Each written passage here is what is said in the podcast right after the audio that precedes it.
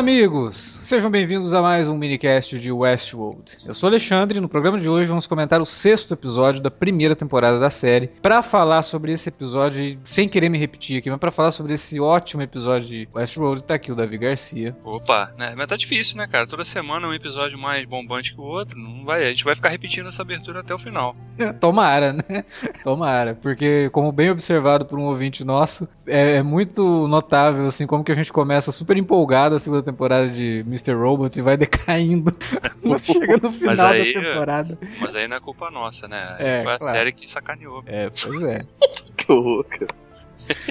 Tá com a gente também para falar desse excelente episódio, Felipe Pereira. É, cara, vocês. É bom que a abertura pode ser padrão. Tava comentando com o Alex em off. A minha saída pode ser standard também, cara. Que eu tô cansado de toda vez no final falar que eu tô preocupado com essa merda, sei lá, ficar ruim no, no, no final das contas e criar expectativa e não sei o que, cara. Eu tô, eu tô. Mas vamos lá, né? Mais um ótimo episódio. E participando com a gente aqui pela primeira vez falando de Westworld, Angélica Hellish. Olá, prazer estar aqui com vocês para falar dessa série que tem é, dado, dado muitas telas azuis na nossa cabeça, né, e tal, né?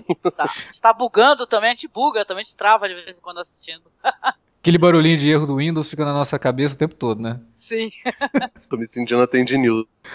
a Tandy Newton, inclusive, teve um, teve um momento de tela azul nesse episódio. Nossa, cara. É... Bom, logo depois da vinhetinha a gente volta para falar de Westworld com vocês.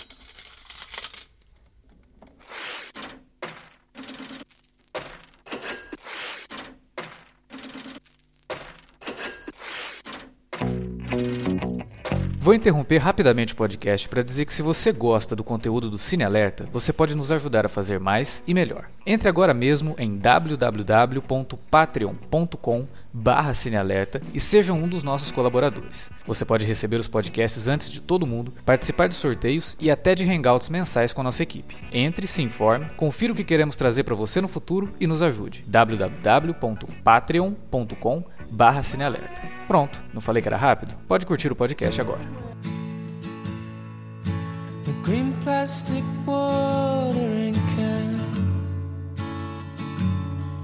for a fake Chinese rubber plant and a fake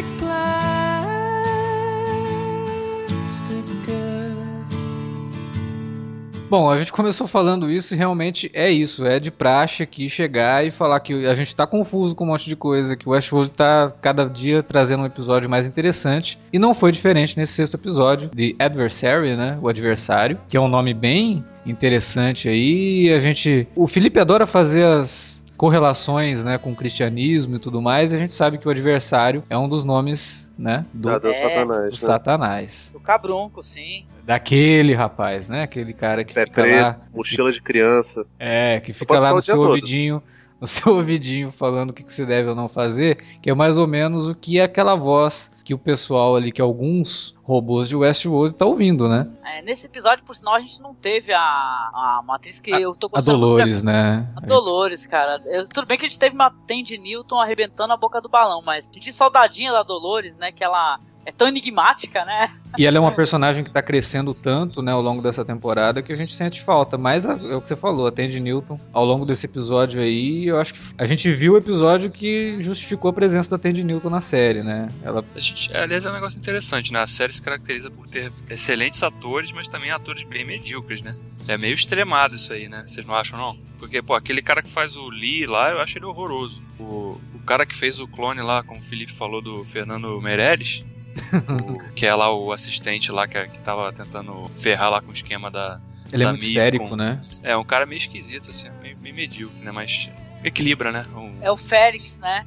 Interessante é que o, o outro personagem, que é o que interage mais com a Tandy Newton, eu uhum. gostei muito da atuação desse ator, sabe? Chamou minha atenção pra caramba. Ele consegue fazer o cara que tá confuso e que ao mesmo tempo tá tão intrigado quanto ela, né? Como que ela consegue guardar memória? Como que ela tá fazendo isso? Como é que ela tá aprendendo né? isso? É, quase como se o Frankenstein, né, conversando com a criatura e descobrindo, né, que a criatura tem raciocínio, né, e tal, que ela sente. É bem legal. Acho que ele é bem Frankenstein nessa questão, até mais do que o próprio Ford, né, é. esse personagem japonês. Até porque o Ford ele se distancia totalmente, né, do do- dos, dos robôs, assim, só quando tem alguma coisa que ele vai lá e tenta diagnosticar o que, que tá acontecendo e tal. Mas no geral, ele trata de todo mundo de forma muito fria, né? O Félix é o personagem que, que tá fazendo, tá mexendo nela e ela pergunta se ele também é um autômato ou não. É, Não, o Félix é. é oriental, né? Félix- é- Ah, então o Félix que é oriental, né? Porque eu pensei que o Félix era o Fernando Meirelles aí que vocês estão falando aí. Silvestre Félix Félix. Lutz é o Leonard Lan. Le- Leonard Nan. Ah, esse episódio tiveram cenas é, magníficas, né? Aliás, é muito se fala, eu tava lendo umas resenhas, né? O quanto a HBO faz a gente se sentir é, esse- esses visitantes de Westworld, né? Pela sensação é, dessa nudez quase clínica, né? E, e que incomoda muito da- das atrizes, né? Dos atores, né? A gente é quase um- os, os visitantes de Westworld olhando ao HBO, né? Se sente mal, né? Uma coisa que incomoda. Ah, Pelo menos eu sinto incômodo, né? Não sei vocês, né? A forma fria como eles tratam a, a nudez é uma coisa que é feita pra incomodar mesmo. Eu acho que até me parece até um certo comentário como que a gente, como espectador, se envolve com séries ou filmes e tal que lidam com nudez. Westworld é uma série que está utilizando a nu- a nudez para fazer um comentário em cima de como que a nudez pode ser utilizada numa série com um propósito. É, E o Sim. propósito ali é mostrar como que esse pessoal que tá tratando esses personagens, porque isso que é muito bacana, parece que a gente tá nos bastidores de uma história mesmo. Né? E esse personagem aqui, agora eu vou colocar ele aqui, esse personagem aqui e tal. Então, tirar a roupa dele ou fazer com que ele se é, relacione com outro personagem para poder avaliar se essa, se essa relação tá é, quente o suficiente para excitar quem vai assistir, é muito interessante. É, é até difícil, né? Se, se alguém falar que sente qualquer coisa diferente de, de um sentimento de estranheza vendo aquilo ali, a pessoa tem que procurar um tratamento aí, né? Porque Ah, mas É. tem fetichentos é, de todas as maneiras, né? Exatamente.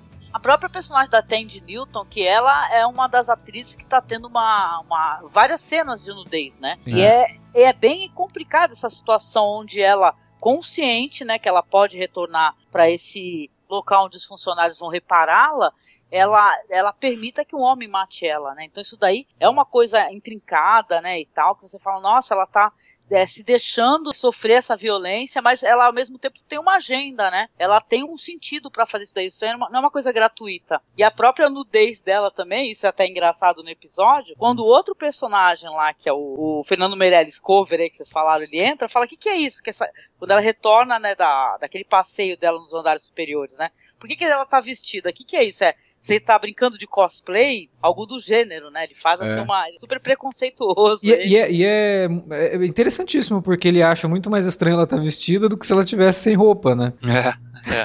É, é, também é, é, é- é um, um outro choque que a série provoca também, né? Você fica tão acostumado a ver aquelas cenas ali das entrevistas, dos reparos com os anfitriões nus, que quando eles estão vestidos, você aí sim acha estranho. Ah, por que, que ele tá vestido, né? É porque tem essa ideia de que eles são objetos, né? São, são coisas. Manequins, né? Como se fossem manequins numa vitrine de loja, né? Não, e o bizarro assim, que Westworld é da HBO. Sei lá, qual é a primeira série que você lembra de, de, de- da HBO e que tem esse formato, que tem Westworld, que tem Game of Thrones, esse negócio todo? Provavelmente ou é Six Feet Under, Sete Uhum. Palmos, ou é Família Soprano. Uhum. E todas elas, depois de Família Soprano, tinham o a nudez como um elemento primordial. É, a É, Six Feet Under da- nunca, nunca, nunca... Deadwood, talvez, né? Também tinha. É, Deadwood. É o mesmo tema, né? Não, não, então, Sopranos tinha ah, pelo- menos uma cena de nudez durante os episódios. Depois disso, quase todas as outras séries da HBO tinham a nudez como, como ele- um- elementos base, né? True Blood, É, por exemplo, era conhecido por pra, isso. Mais pra tipo uma objetificação, né? Do que Sim. o propósito é mais interessante como tá sendo realizado em Westworld, né? É. que eu- mas Eu é- ouvi reclamações, falando, ah, mas o estupro da personagem logo lá no começo vai ser plot e tal. Mas isso daí não dá pra gente colocar também num, tipo assim, numa, num lugar comum, porque tem um, motivo pra isso, né? Um de- desenvolvimento. Porque, até porque a série trabalha isso daí de você é, ser um ser humano, tá, em um local que você pode fazer o que você quiser, né? É, é permitido fazer qualquer coisa, e claro que o pior do ser humano, inclusive, né? A Sim. violência sexual vai aparecer. Né? É, se bem que o estupro da personagem da Dolores é uma coisa que ainda tá meio dúbia, talvez não tenha sido um estupro. É, Eu lá atrás acreditava sim que tinha sido um estupro e tal, mas com algumas coisas que a gente tá vendo do personagem do Homem de Preto, eu ainda tenho minhas dúvidas. Que Capaz tenha- de não ter acontecido, né? Porque não apareceu. É, Eu acho que tem, rolou alguma coisa ali que não foi estupro, não. Eu acho que é mais a ver com o despertar dela. Porque É, logo um depois trauma, daquilo. né? Provocar um trauma que faça lembrar, né? De um momento traumático mais pesado. E aí vai despertar a memória e e fazer com que ela tome aquela, aquele senso de consciência. Eu tenho, É. tenho enxergado por aí. É, eu acho que muita gente na época que fez a crítica sobre essa cena se precipitou um pouquinho com a série. Até porque Sim. o estupro não é mostrado, então fica uma coisa meio dúbia mesmo. É, eles, eles reclamaram por estar dentro do plot, né? Dá a entender Sim, que existe, sim. né? É, porque Mas tem eu- que parar com essa coisa de tudo agora tem que ser motivado por estupro. Na Game of Thrones É. tem isso, é exaustão, né? Demais, Muitas das demais. plots das personagens são motivados pelo estupro e tal. Por mais que, ah, mas é uma, uma, uma vertente da Idade isso. Média, não sei o que, tudo bem, gente, mas. Eles colocaram a Sansa sendo estuprada e o, e o foco tá no cara, né? O sofrimento do cara, né? É, Tiraram dela, inclusive, o direito de, né? sim. Não é tipo o piano, onde o sofrimento tá nos olhos da vítima, né? É bem complicado. Mas esse é engraçado que o Westworld está se tornando pra mim, porque eu sempre, essa parte de laboratório e tal, aquela parte técnica, eu achava assim um pouquinho assim mais enfadonha, né? Que, é claro, mostrando ali as cenas no, no, no western, né? No faroeste, naquela cidade. E dessa vez, pela primeira vez, foram cenas tão bonitas, tão magníficas, tão, né? Diálogos tão legais, que sempre tem diálogos interessantes, né? Dos, é, do- dos técnicos, né? Conversando com o personagem, os, os anfitriões, né? Mas dessa vez foi muito melhor. Eu fiquei encantada, assim, eu acho que se rolar um M aí pra Tandy Newton vai ser por essas cenas aí dela observando os andares superiores, viu? Sim, Foi sim. totalmente sensacional. Uma indicação eu acho que garante, assim, porque ela realmente tá fantástica nesse episódio. Ela realmente merece o reconhecimento. Melhor, melhor trabalho dela que eu, que eu lembro, assim, de ter visto, sinceramente. Sabe o que, que eu gosto dela, meninos? Assim, não sei se vocês reco- reconhecem, lembram disso? Ela é, tem um filme dela com a Oprah Winfrey chamado A Bem Amada. É maravilhoso. É o primeiro trabalho da, da Tandy Newton que eu, que eu- É uma interpretação tão pungente, tão forte, né? Porque é um filme terrível, né? Escravidão e sofrimento e sobrenatural, né? Que entra o sobrenatural na história. Que é sensacional. Foi a primeira vez que eu a vi que eu falei, meu Deus, eu- prestar atenção nessa atriz pra sempre agora, né? Cara, É. eu gosto A melhor. muito dela. Eu lembro, eu lembro que na época do, do Missão Impossível 2, eu era bem mais novo e tal. Eu olhava ela achava, nossa, um mulherão, não sei o quê. E com o tempo eu fui acabar procurando as outras coisas mais, mais antigas dela. Ela é muito boa, cara. Infelizmente tá, tá meio, tava meio jogada no, no ostracismo, né?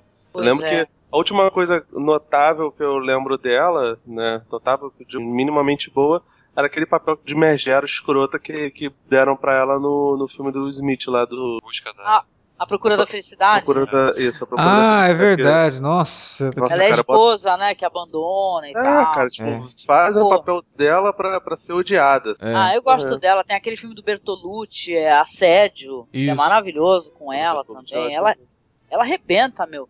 Mas foi, foi lindo, gente. Eu fiquei assim, na hora que foi pro, voltou pra, pra cenas lá do Homem de Preto e tal, eu fiz, é, né? Eu queria mais, Eu sabe? queria mais Do dela. laboratório. É até engraçado, porque é, Westworld, o filme original, eu fiquei muito tempo sem assistir, porque eu ficava, ah, mas ficção científica, e aí fica um monte, grande parte do filme no western, e eu ficava com um pouco de preconceito, e quando eu assisti, falei, não, porra, é legal pra caramba, tem- faz todo sentido e tal. E quando a série foi estrear, como uma série contemporânea, né, e que pode trazer efeitos visuais, não sei o que, a gente fica assim, porra, mesma coisa, né? É uma série de ficção científica, então como que eles vão mostrar essa diferença entre o western e o, sci-fi, né? E os dois cenários têm que ser interessantes, o cenário western e o cenário sci-fi. E eu acho que ela tá conseguindo equilibrar isso de uma forma muito melhor que o filme original. De trazer o cenário sci-fi e o cenário western. Em alguns episódios a gente fica, não, eu não quero ver o cenário sci-fi, eu quero que fique aqui. Em outros, não, eu quero ver mais desse cenário sci-fi. O western agora eu posso dar um tempinho com ele. É, a série está trabalhando isso muito bem, isso graças a um trabalho de, de desenho de produção que tá fabuloso. Todo aquele lugar ali onde trabalha a Teresa Cullen, porra, quando o personagem, né, o Jeffrey Wright, vai entrar ali para conversar com ela naquela sala, tudo vermelho, né? Já te dá mais ou menos assim aquela impressão de que essa mulher não é o que ela tá dizendo ser, e com todo esse negócio de adversário, né? Talvez ela faça um pouco esse papel também. É muito representativo, né? E a gente tinha falado semana passada que a- toda a situação estava voltando para que ela é, havia sido a sabotadora, e realmente aqui é mostrado que foi isso que aconteceu, né? Aliás, aquele cenário dela ali remete muito a, tipo, aqueles sets de, da Estrela da Morte, né? Star Wars, cara, aquele ambiente todo né? Umas cores muito fortes, vivas, né? Uhum. Aqui o E vermelho. opressivas, né? Sim, opressivos e o vermelho, que claro, sempre remete à morte também, né? Que já pode ser um presságio Sim. duro ali dessa personagem, inclusive, que ela tá sempre cercada de vermelho. E isso que você falou do equilíbrio, eu acho fundamental, porque é, é, é legal porque às vezes tem algum acontecimento, algum evento, desenvolvimento no parque que te deixa interessado.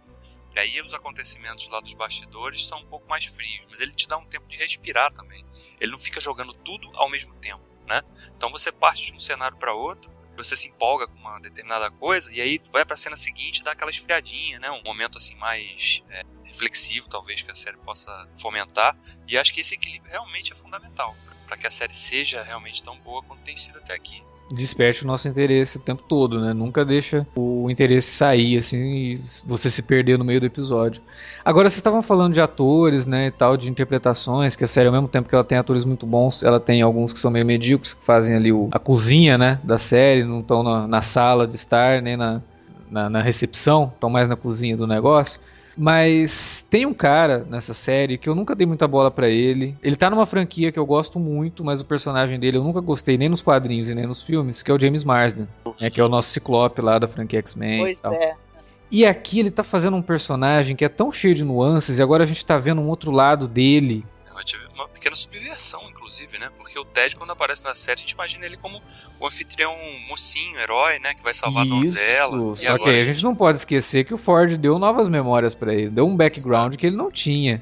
que traz um- uma outra característica que essa série tem, que é de tempo, o tempo todo você não pode se acostumar com o que você acha que sabe dos personagens, porque no momento seguinte isso pode mudar radicalmente. Sim. Por conta de uma programação nova, né? Uma memória que talvez que já, já existia, mas que ele não lembrava.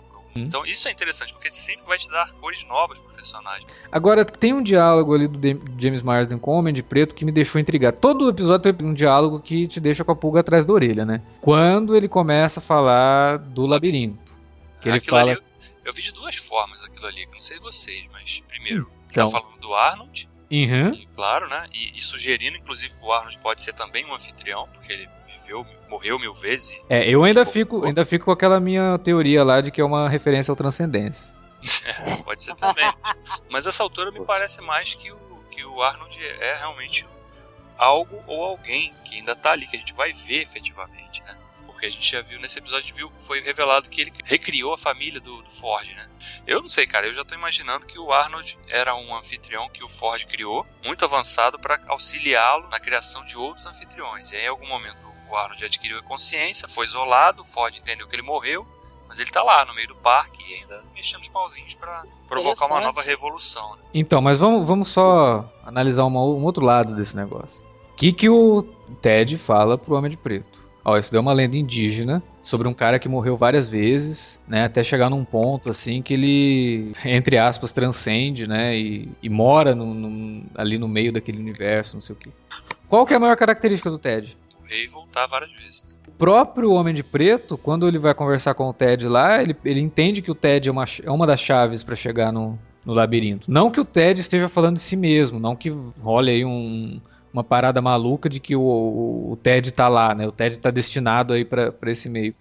Mas é muito significativo o personagem que a gente até o episódio passado tava brincando dizendo que ele era o Kenny de South Park, falar justamente disso e falar de um cara que morreu várias vezes. O próprio Ford falou pra ele: "Você já morreu tantas vezes que vai perder até a conta e não sei o quê". Então esse personagem que tem esse background, ter essa ideia ainda ali, né? Tudo bem, é uma lenda dentro dessa questão toda é uma lenda indígena, mas quem que colocou essa lenda ali, né? Por que, que os, os indígenas que são programados têm uma lenda envolvendo esse raio desse Arnold, né? E desse labirinto? Então- E o lance dos indígenas e da importância deles nesse mistério já tinha sido aludida com bastante eh, força né, no episódio 3 e 4, né? Hum. A gente viu ali também. Então não é uma coisa que foi jogada agora também, né? Ela está sendo lançada aí aos pouquinhos, né? E isso, claro, que vai ter alguma importância, né? E que entra numa outra coisa que a gente discutiu, que é a formação de consciência desses robôs que estão levando eles a criar mitos, religiões, né? Sim. Isso não é da progra- programação deles. E isso é muito humano, né? Você buscar, É, no, buscar na divindade, buscar no, no que você não conhece, ou no que não entende, ou que você vê como uma força superior, uma, né, uma coisa para que você veja como guia, né? Sentido, né? Então, Atribuir a tua própria consciência, atribuir aquela vozinha que fica te dizendo o que fazer e o que não fazer, como se aquilo fosse diabo e Deus, né? Tudo isso é muito bem trabalhado, tudo isso é muito bem discutido, e tudo isso faz parte da. É quase que metalinguístico, né? Porque faz parte da própria atribuição de função de cada personagem que a gente está vendo na série. Ford tem a função dele de Deus daquele lugar. O Homem de Preto, como a gente falou, ele pode ser o Salvador, mas ele também pode ser o Lúcifer, né? Então é tanta coisa que atribuída a esses personagens que nada do que eles estão falando ali é à toa, nenhum desses mitos que estão sendo criados ali estão sendo criados à toa e tudo tem um significado dentro disso. Isso me chama muita atenção na série, me faz querer voltar toda semana para assistir o próximo episódio, né? Gosto muito de ver as referências, né, entre as histórias de ficção científica, os filmes, né? Eu vi uma referência clara, né, até pela cena, maneira como ela é feita, naquele momento em que o Bernard ele, ele conhece a casa lá onde está o Ford, né, com aquela família que seria a família dele, né? Ah, eu, eu vi uma referência na hora que ele abre o rosto da criança à inteligência artificial, né? Muito, muita Né? inteligência artificial aquilo. o Muito efeito é maravilhoso, né? Ficou o próprio- sensacional aquilo. o próprio filme original, né? Porque quando o pistoleiro do filme original ele perde o. Já no finalzinho do filme, você vê bem que as feições são aquelas bem robóticas mesmo, né? Aliás, o pistoleiro virou easter egg nesse episódio. Virou, virou. Aquele lugar que o Bernard vai visitar ali lembra muito os laboratórios do filme original, inclusive. O que me levanta a questão que eu já tinha falado lá, no, no- acho que no segundo no primeiro programa que a gente gravou, de que o incidente que eles ficam citando pode muito bem ser o incidente do filme original e a gente tá vendo aqui uma continuação. Putz, É, seria sensacional, hein, gente? Pô, mas se for isso daí, vai, vai me deixar grilado, cara. Porque... Mas nos anos 70, né, pessoa... Não, não é, nem, não é nem por causa disso, cara. Porque, até porque não lembro se, se no, no Westworld original é um filme. Ele é um filme contemporâneo. Não, é não é. porque- Aqui se passa no futuro. É, algumas Ah, coisas dão a entender sim, que se sim. passa no futuro. Não, mas mesmo assim, poderia ser, de qualquer forma, um evento num. Se bem que futuro nos anos 70 seria, sei lá, 1990, 2000 no máximo. Ah, é, o, o segundo filme não é 2000 alguma coisa? Acho que é Isso. 2002 o nome do filme no, no Brasil. É. De repente é por aí que, que, que se mede. O problema é que o Westworld é um filme do Michael Crichton e a gente já teve um, um filme baseado numa outra obra do Michael Crichton que faz a me- o mesmo paralelo, né? E é muito ruim, que é o Jurassic World, que usa isso. O, o incidente que aconteceu lá no primeiro filme, esse negócio todo, nos inspirou pra fazer as coisas tudo diferente, esse negócio todo, entendeu? Ah, uma mas isso que eu- depende da forma como é mostrado, né? Eu gosto, do, é, é uma, é uma série que ela tem sim uma, uma vibe assim, ela lembra alguma coisa do filme antigo, ela coloca, ela complementa, coloca mais coisas, né? E tal, e ela faz, é claro, aquela manteiga que tá em cima do pão, ela estica bastante, né? Porque a gente tá tendo, eu até imaginei logo quando eu comecei a assistir o Westworld, pensei, como é que eles vão fazer uma série, né? Baseada num filme, né? Que não, não, existe nenhum livro, né? É um Isso. roteiro original, né? E tal Um filme curto, de uma hora e meia, né? filme é que- curto. Aí eu pensei assim, ok, mas eu tô gostando, entendeu? Da, ela vai muito aos poucos desvendando algumas coisas pra gente, né? A princípio eu pen- eu pensei que era Dolores, né? Que ia ser o maior enfoque tal, que ia ser aquele robô, ia trazer a, a, né, a batalha, a guerra, mas não, né? Eles é, estão trazendo bastante coisa da personagem da Tandy Newton, por exemplo, né? E mostra essa, questão cor- corporativa, a série é até mais do que isso daí, ela tem ela fala muito de questões éticas em geral, né? Ah, corporativismo e tal, essa coisa da gente. É, aquilo é um matadouro, né? Tem as cenas lá que a Tandy Newton tá olhando, aquilo é um matadouro, né? Ela vê as- os robôs totalmente destroçados, ensanguentados, é. É sinistro aquilo. Cara, e tem uma coisa que, uma característica que eu achei bem interessante desse easter egg aí, que, embora fomente, claro, essas, essas coisas, né? Por será, né? Será que a, a trama do filme é o tal incidente? Eu tenho visto algumas entrevistas do Jonathan Nolan com a Lisa Joy, que é a esposa dele, produtora da série também. Eles falando que é mais, eles escolheram aquilo ali mais como uma referência que, eles, que era legal, sabe? Que quem viu o filme ia pescar logo e tal, mas que não é para as pessoas ficarem imaginando muita coisa além disso, não. Que eles não querem, teoricamente, não vão muito por esse caminho, né? Podem estar mentindo, claro, né? Pra, des- É, pra despertar. Porque eles, eles iriam para onde, né? E tal. Porque a- o, o- final é, vai vir a batalha, né? Da máquina contra o homem, né? Seria A não ser que vire um bagulho tipo interestelar, né? Sei lá, né? Sei lá, num planeta num outro lá. planeta, né? É. É, A essa, razão de essa- tudo é o amor, entendeu? Então, essa é uma teoria, né? Que tá flutuando pela web aí também, de que ali, na verdade, é um outro planeta também. Não se passa na Terra, não. É. Eu não gosto muito dessa teoria, pra falar a verdade. É, porque assim, tá. Se revelar ali, o que que isso acrescenta à história? Que não vai adiantar nada de se rebelarem, porque aí eles não vão ter como ir pra um lugar que tem outras pessoas, eles vão ficar sozinhos no mundo. É o tipo de coisa assim de, de revelação que não traria. Eu acho que quando a revelação tem que ser, né, tem que ter um caráter, um caráter mais bombástico, ela também tem que contribuir para que a história fique mais interessante, né? Se é só o choque pelo choque, Uhum. né? Agora, sabe o que, é, o que é uma coisa intrigante também no- em diálogos? A gente viu muitos diálogos e eu acho que, como eu falei, nada é por acaso. Hum. Duas vezes falam do Bernard, primeiro é ele que fala, e na verdade a primeira alguém fala e depois ele fala isso também, que é a frase eu estive, eu estou aqui pra, ah, eh, sempre estive aqui, né? Eh, I've been here forever. Forever. Cara, isso é esquisito. Isso daí me soou como ele próprio seu- sendo um androide, né? Ficou É. essa impressão, né? Sim. Já que todos os funcionários são androides, até porque tem uma hora que a Maeve pergunta, né? Como é que você sabe que você é real? Aí ele Isso. fala, ah, é porque eu sei, porque eu nasci. Como E é daí, que você sabe que você a nasceu, né? memória foi implantada, né? Eu, tô- eu também achava que eu tinha nascido, né, cara? Então, né? É, da mesma foi, foi, foi aquilo que eu discuti no cast passado, né? Do lance do Bernard, pra mim, o que me deixa muito curioso é que ele tem, que a gente viu aquele flash dele lá, né? Ele meio que parece que num hospital, né? Aí o filho lá sendo carregado numa maca. Mas a série começa justamente com o Ford falando que, estabelecendo que eles chegaram num ponto de evolução que ninguém mais morre de doença. Então, por que uma criança ia morrer de doença num hospital, né? Então, se- como se fosse uma coisa realmente implantada ali, né? Pra, pra que ele achar que ele tem um filho. E ele de novo cita o garoto, inclusive, nesse, né? Sim. Quando, quando o Bernard questiona, pô, você- eu tenho meio receio né, de ter cinco é, anfitriões aí não registrados andando pelo parque. Ele, ah, posso ter meu. Deixa eu ter meu momento com a minha família, né? Não sei, você não gostaria de ter seu momento de novo com seu filho? Aí ele fica meio assim, né?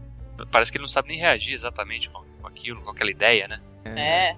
É bem inteligência artificial mesmo, né? Aquele, né, aquele plot lá, né? Do cara que perde o filho e tal, né? É, cara, eu digo assim, tem muita coisa. Todo, todo episódio ele coloca um monte de coisa que você pode usar como base para criar uma teoria nova ou sustentar uma teoria que já tá rolando. E cada episódio ele vai construindo ideias ali para você continuar com as teorias. Mas é isso, né? A gente falou semana passada, o Westworld é uma série que ela tá falando de robôs ali, descobrindo sentimentos, descobrindo sensações, se perguntando, se questionando, né? Qual é a minha função aqui? Por que, que eu tenho essa função aqui? Por que, que eu não posso ser algo mais do que isso? E como o, o Davi, quando terminou Person of Interest, ele, ele fez um tweet muito legal falando sobre isso. Foi uma série que falou sobre duas máquinas Ah, sim, verdade, lembrei. E que estavam, na verdade, falando sobre sentimentos que nos faz ser hum- humanos, né? E o Westworld continua esse tema. O Jonathan Nolan, ele usou mesmo a última temporada de, de, de Person of Interest como laboratório para poder desenvolver temas muito mais transcendentes, né? Muito mais interessantes em Westworld. E ele tá fazendo isso aqui.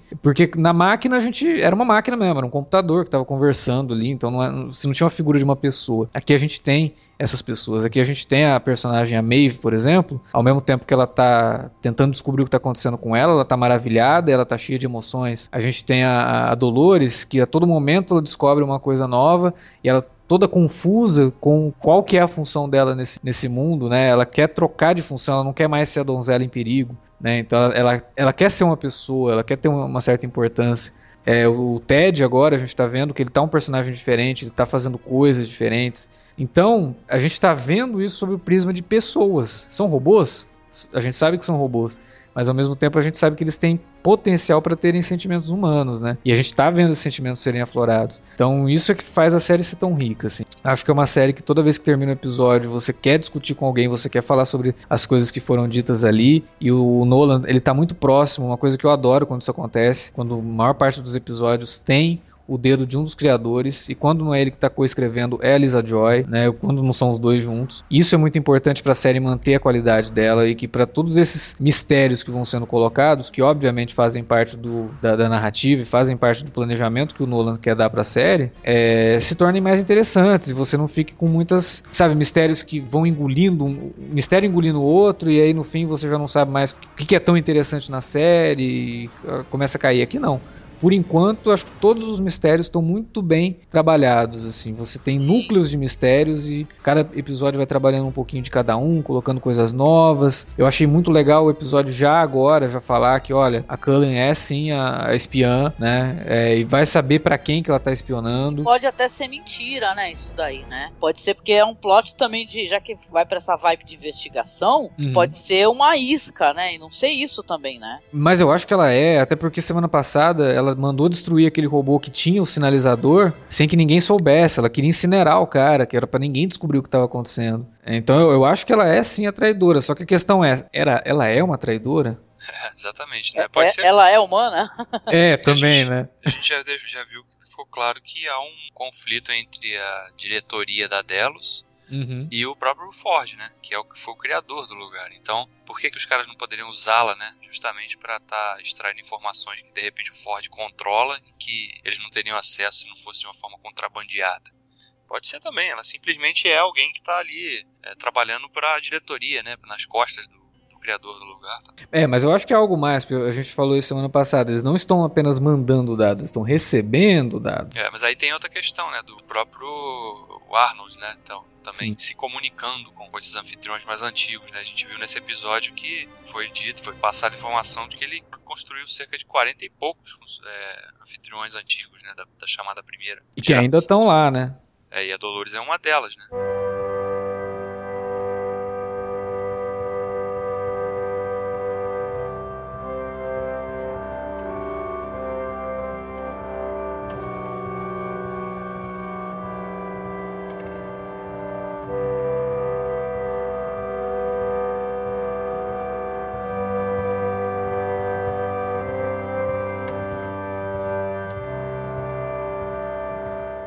Eu gosto da ideia de, de Westworld baseado na, na paranoia, né? Na, Uhum. Naquela problemática toda que, que envolve os, os personagens e tal, né? No- na cena final, quando o personagem lá do, do Ptolemy Slocum, que é o nosso querido Fer- Fernando Meirelles genérico, né? Eu- Eu descobri de onde ele era. Ele faz outro filme horroroso com o Will Smith. Ele faz o Hit Conselheiro Amoroso. Ele é o cara que, que quer pegar a mim, que tá- contrata ele pra poder Caraca. Pegar a garota, sacou? Só que ele queria comer a garota, só isso.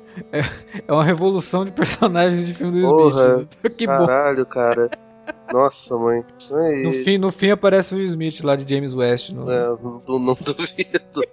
Ele, ele e o parceiro dele no final. Quando ele conversa com a, com a Maeve, né? Vê aquela, aquele rompante que ela tem, ele não tá acostumado como o outro rapaz asiático, aqueles rompantes da, da, da Maeve, ele fica meio, meio confuso. Ele fala: alguém mexeu em você, tem Uhum. alguma coisa errada aqui. É, não, não era pra você fazer isso e você está fazendo, entendeu? E isso eu acho muito doido, porque você eleva a paranoia num nível que, que não é tão esperado. É porque aí a paranoia dos robôs acaba se tornando a paranoia dos humanos também, né? Os robôs ficam na, na paranoia de o que, que tá acontecendo aqui, os humanos também. O que, que tá acontecendo aqui? Por que, que esses robôs estão agindo dessa forma? Se é que tem uma, uma, uma diferenciação tão grande entre um e outro, né? Isso e é exatamente aí que a série vai chegar, né? As nossas motivações, os nossos medos são muito semelhantes, né, cara? A gente não quer ninguém nos controlando.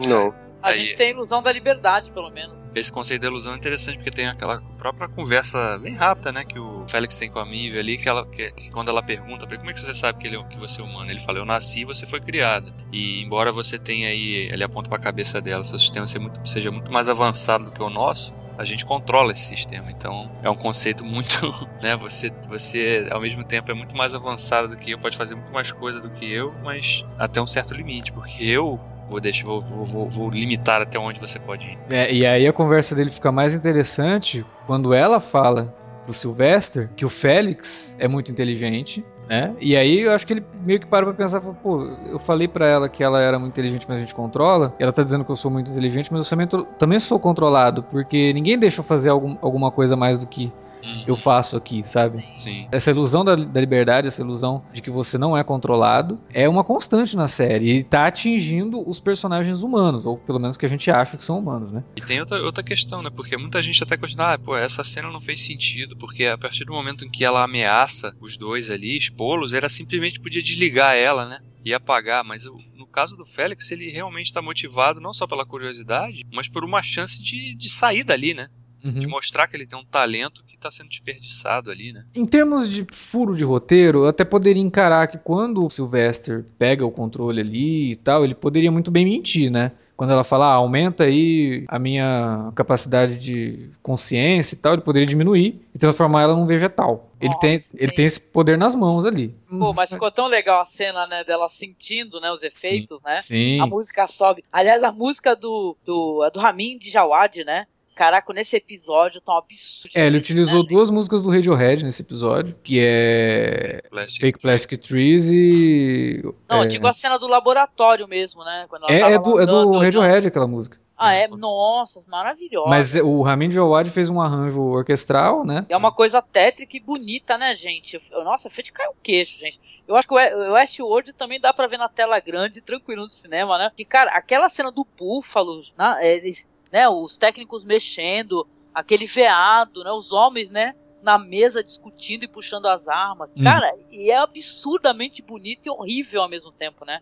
Sim. Porque cada, cada cena que ela olha é como tá torcendo mais a faca na barriga dela, né? Vendo, olha só, to, todo o teu mundo é mentira, meu. Tua vida, a, a, teu sofrimento aí da tua filha que você perdeu.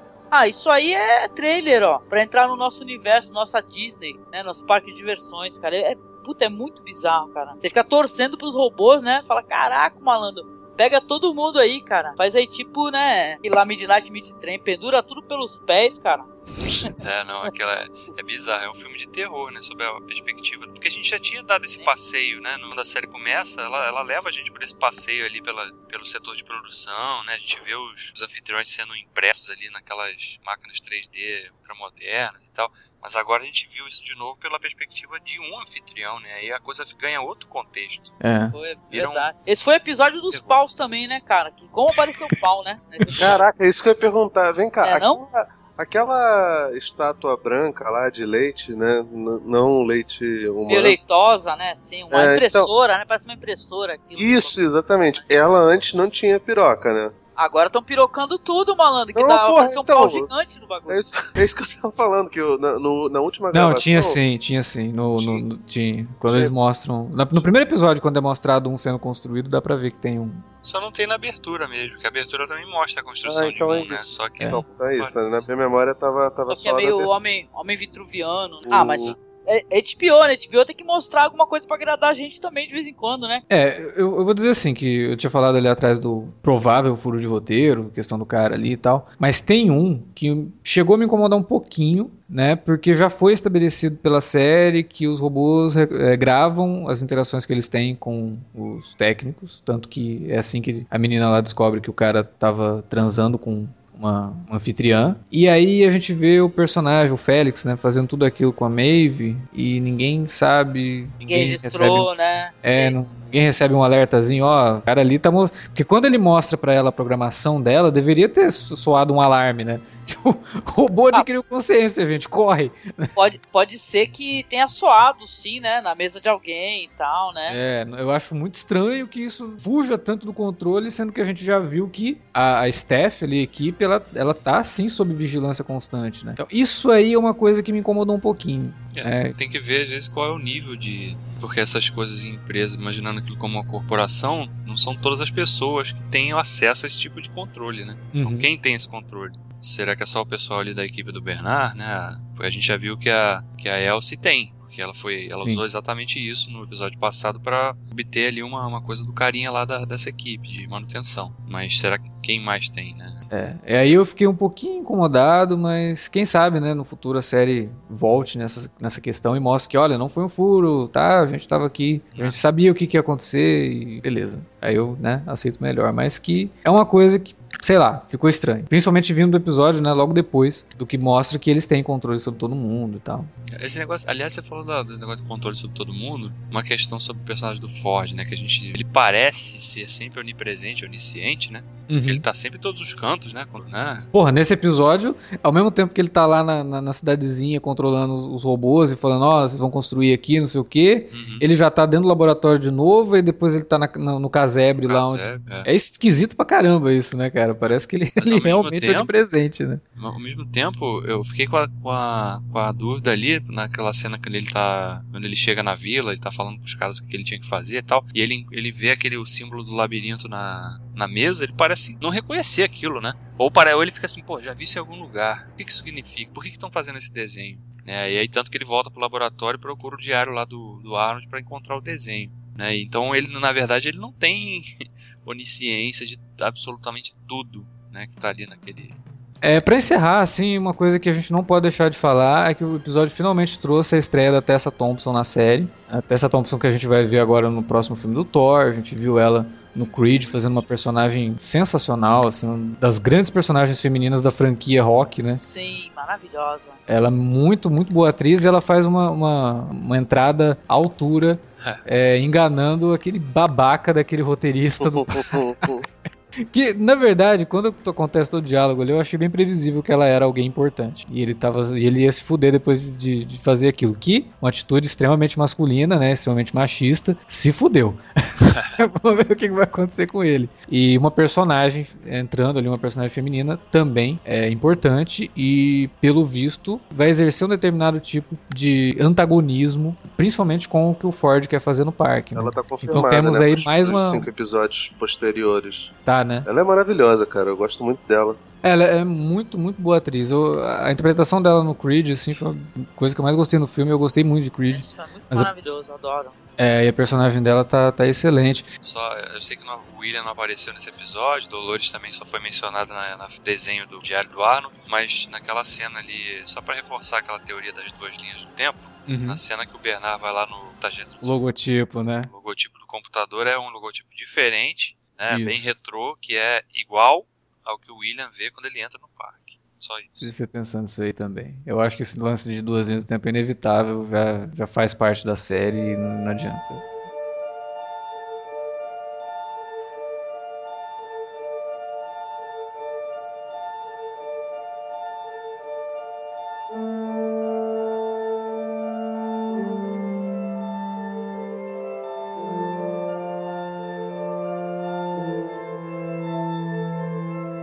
Bom, galera, era isso que tínhamos para falar sobre mais esse excelente episódio de Westworld. Queria agradecer aqui a presença da Angélica Harris, que é sempre bem-vinda. E vocês sabem por quê, vocês acabaram de ouvir. Os comentários dela sempre agregam muito Sua no piroca, né? podcast. Desculpa, ouvinte. Ó, um prazer participar aqui do podcast de vocês. Desculpa a brincadeira, eu sou muito brincalhona, quem me conhece só assim mesmo. Quem quiser conhecer um pouco mais do material que eu tô produzindo aí pra podcast, procure a gente lá no masmorracine.wordpress.com. Eu também falo somente de diretoras com algumas amigas maravilhosas, críticas de cinema, lá no Feito por Elas, tá? Então é só acessar anticast.com.br e procurar a gente. Feito por Elas. Obrigada pelo convite, Alexandre. Beijo, Davi, Felipe. Obrigada. Valeu. A gente que agradece a tua presença aqui, porque você sabe que você já é de casa, né, velho? Obrigado, prazer, O adoro. pessoal pede que você participe e a gente adora quando você participa. E a discussão pode continuar com você que está nos ouvindo aqui no post, né? Então comente aqui embaixo ou manda um e-mail pra gente para alertavermelho@cinealerta.com.br. Não se esqueça, estamos nas redes sociais, facebook.com/cinealerta ou arroba cinealerta no Twitter. Utilize as redes para divulgar o nosso trabalho, né? Quando a gente postar lá no Twitter podcast, dá um RT, não custa. Né? Compartilha no, no seu perfil lá no Facebook quando a gente postar na, na fanpage do Cine Alerta e espalha aí para todo mundo que a gente produz aqui, beleza? A gente volta semana que vem com mais Westworld e também minicast de Ash vs Evil Dead, além do Alerta Vermelho, programinha quinzenal que semana que vem vai trazer uma franquia que todo mundo aqui adora e a gente vai falar bastante sobre ela ainda esse mês. Beleza? Beleza. Até lá. Beijinho, tchau.